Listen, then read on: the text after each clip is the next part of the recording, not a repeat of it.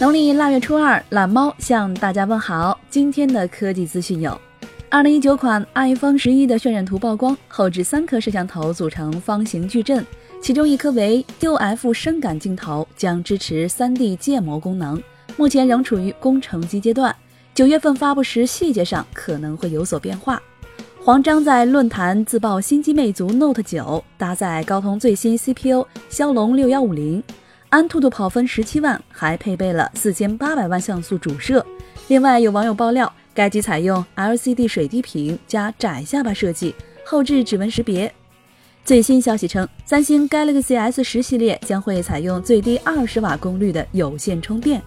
华为 P 三零的渲染图曝光，据称靠谱指数百分之百，采用渐变机身设计，搭载六寸水滴屏。支持屏下指纹，后置竖排三摄加双色温 LED 灯，有望在 MWC 2019上亮相。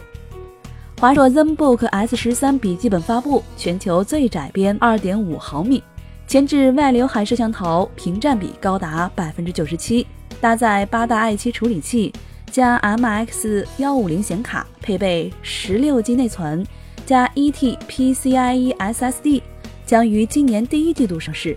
有网友发布了 UFS 3.0的测试截图，连续读取速度为每秒两千两百七十九点八兆，连续写入速度为每秒一千八百零一点一兆，随机读写则都在每秒一百四十兆。UFS 3.0在连续读写与随机写入的速度上有三到九倍的提升，堪比许多 NVMe SSD。其实只要你心诚。二点零也可以优化到和三点零一样的效果。